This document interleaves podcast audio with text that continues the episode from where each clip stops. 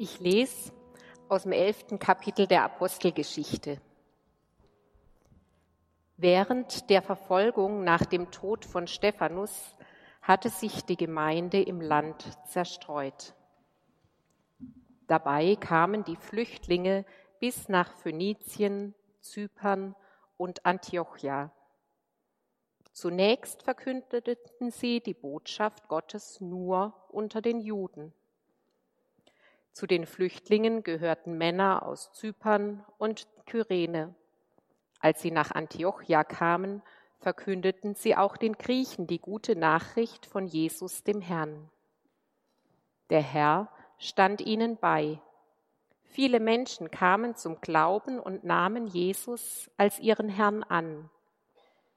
Als die Gemeinde in Jerusalem davon erfuhr, schickte sie Barnabas nach Antiochia. Als er dort eintraf und sah, was Gottes Gnade bewirkt hatte, freute er sich. Er bestärkte die Gemeinde in Antiochia in ihrem Vorsatz, dem Herrn von ganzem Herzen treu zu bleiben. Denn Barnabas war ein tüchtiger Mann mit unerschütterlichem Glauben, der ganz vom Heiligen Geist erfüllt war. So gewann die Gemeinde eine große Zahl von Glaubenden hinzu. Dann zog Barnabas weiter nach Tarsus, um Saulus aufzusuchen. Als er ihn getroffen hatte, nahm er ihn mit nach Antiochia. Ein ganzes Jahr lang waren sie gemeinsam in der Gemeinde tätig. Sie lehrten viele Menschen. Hier in Antiochia wurden die Jünger zum ersten Mal Christen genannt. Zu dieser Zeit kamen Propheten von Jerusalem nach Antiochia. Einer von ihnen hieß Agabus.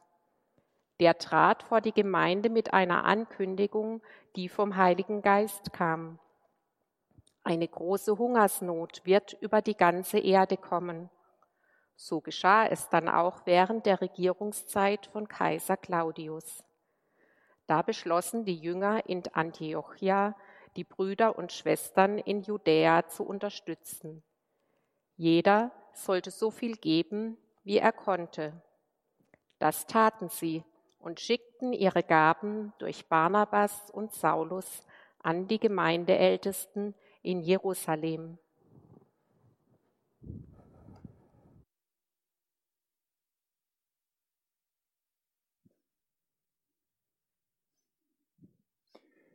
Den Text, den die Elisabeth gerade vorgelesen hat, ist eigentlich ein sehr unspektakulärer Text.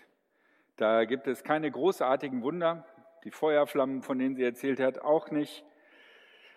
Keine großartigen Reden, keine außergewöhnlichen Bekehrungen, sondern eigentlich so, wie das Leben der ersten Christen lief. Und wir hören hier von Schwierigkeiten, von sehr unterschiedlichen Schwierigkeiten, die die ersten Christen haben. Zum Beispiel die Christen und Christinnen, die in Jerusalem lebten und die hautnah mitgekriegt haben, wie Stephanus zu Tode gesteinigt worden war.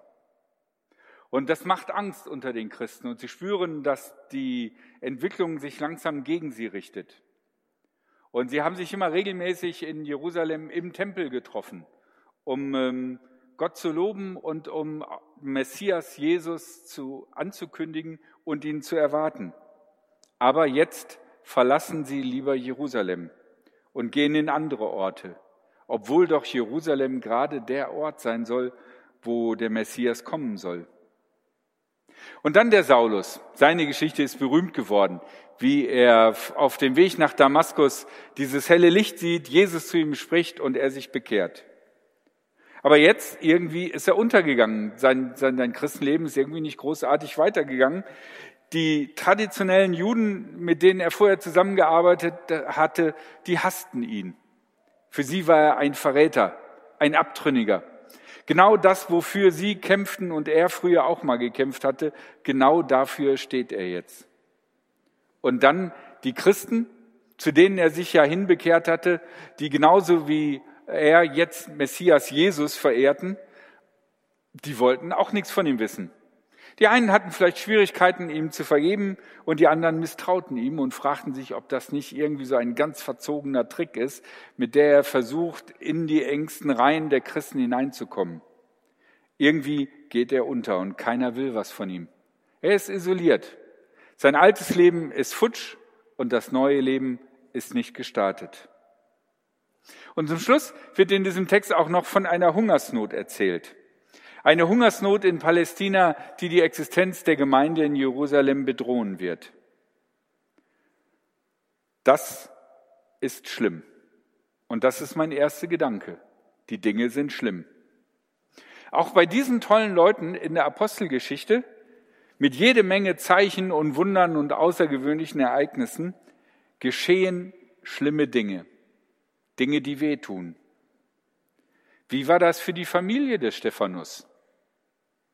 Wie haben die das verkraftet? Was haben vielleicht seine Kinder gesagt? Warum kommt Papa nicht nach Hause? Wo ist er überhaupt? Wie war das für die Menschen, die das mit ansehen mussten?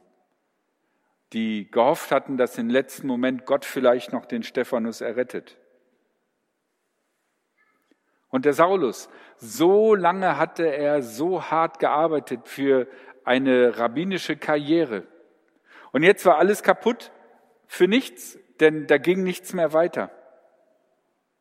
Wie war das Verhältnis zu seinen Eltern, die ihm die Ausbildung finanziert hatten? Und jetzt ist er zu den Spinnern gegangen. Auch er ist stecken geblieben. Und Hungersnot. Das lesen wir einfach so, weil wir, glaube ich, gar nicht uns vorstellen können, was eine Hungersnot ist. Wir können das entfernt vorstellen, wenn wir Bilder im Fernsehen sehen und ich sepp die dann immer schnell weg. Wir wissen eigentlich gar nicht, was Hungern ist, selbst wenn wir vielleicht mal eine Woche versuchen abzunehmen. Wir sehen also, hier sind wirklich Dinge schlimm. Und die bleiben auch schlimm. Es gibt nicht irgendwo irgendwas, wo auf einmal die ganze Sache wieder happy und schön ist. Stephanus ist weg. Die Familie muss mit dieser Gewalttat leben. Saulus kann nicht mehr zurück in seine Vergangenheit. Da hat er gebrochen. Und die Hungersnot, Menschen werden sterben. Menschen werden verhungern. Menschen werden erleben, dass ihr sauer Erspartes jetzt für ein Stückchen Brot draufgeht.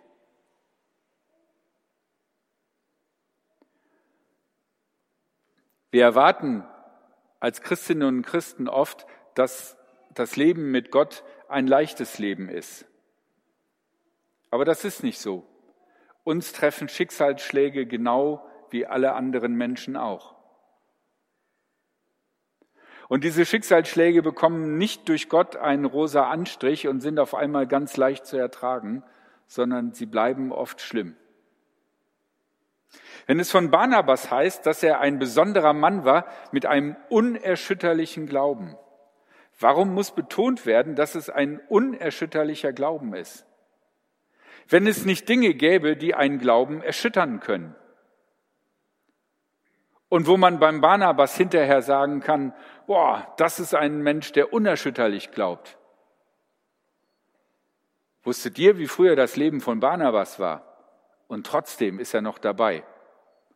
Also keiner weiß, wie das Leben von Barnabas vorher war.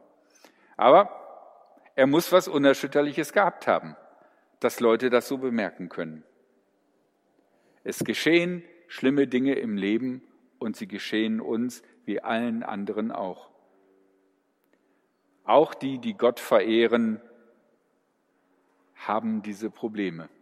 So wie die Menschen in der Apostelgeschichte. Und doch liefert dieser Abschnitt einen sehr interessanten Aspekt, nämlich die Verfolgung der Christen, die sich in Jerusalem versammelt hatten und die auf den Messias warteten, hat einen ganz neuen Effekt auf die christliche Gemeinde. Sie fliehen nicht nur, sondern dort, wo sie hinkommen, erzählen sie von Jesus Christus. Und auf einmal wird in Orten, was von Jesus erzählt, wo vorher keiner hingegangen wäre, weil sie hätten sicher in Jerusalem auf den Messias gewartet. Die Verfolgung hat also den gegenteiligen Effekt.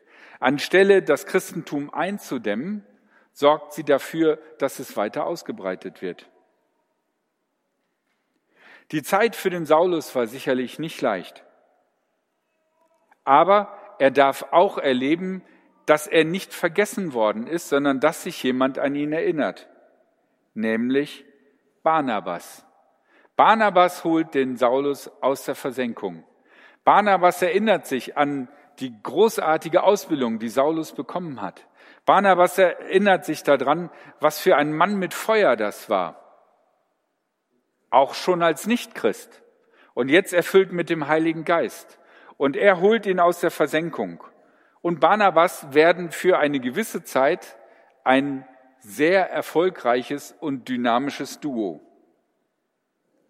Bis sie, wie es bei Alpha-Tieren manchmal so ist, irgendwann an einem Streitpunkt kommen, wo sie ihre Wege auftrennen müssen. Aber auch das ist zum Segen der Gemeinden.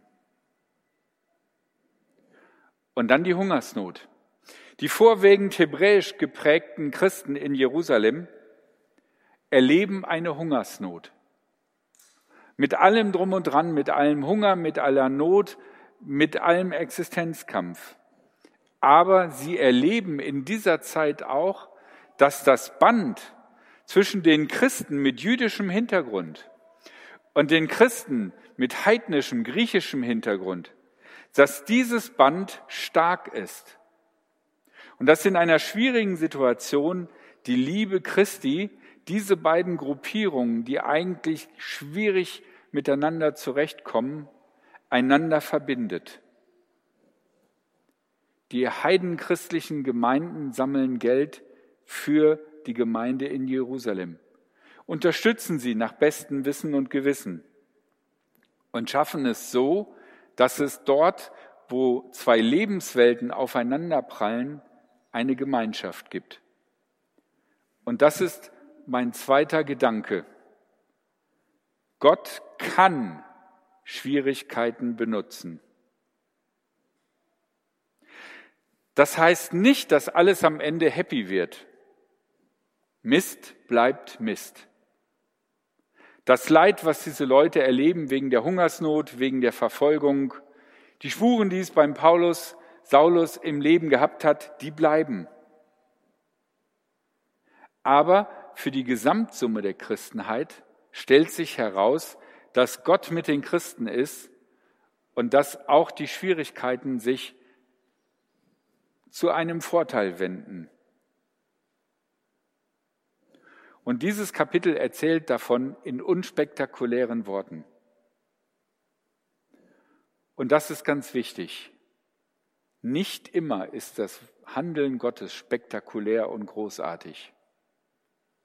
Manchmal vollzieht es sich einfach nebenbei.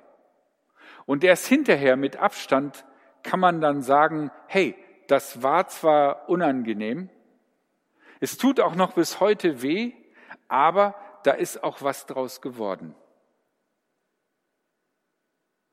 Wichtig ist, nicht für den Einzelnen notwendigerweise, ich erzähle euch jetzt nicht hier, wenn ihr in Schwierigkeiten seid, seid guten Mutes, das wird alles super.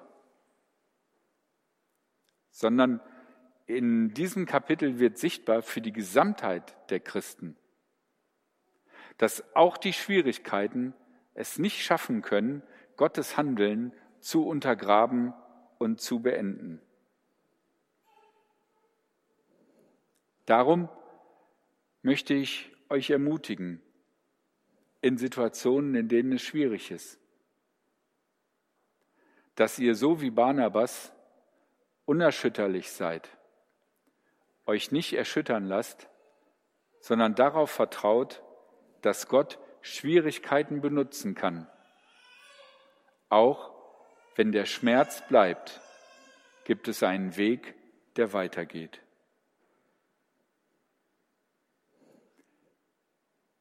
Ich spreche ein Gebet.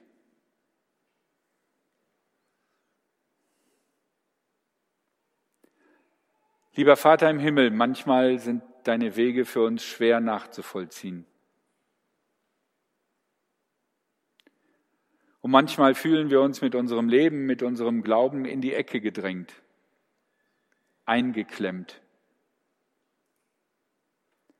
Nicht frei und großartig, sondern klein und mickrig.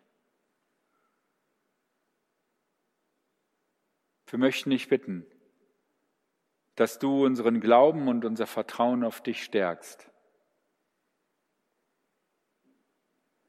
Dass wir so wie Barnabas Menschen werden, die einen unerschütterlichen Glauben haben, der auf dich vertraut und deinen Weg geht, wenn es gerade super läuft und wenn es gerade den Bach runterzugehen läuft. Danke, dass wir in jeder Situation in deiner Gegenwart sind. Amen.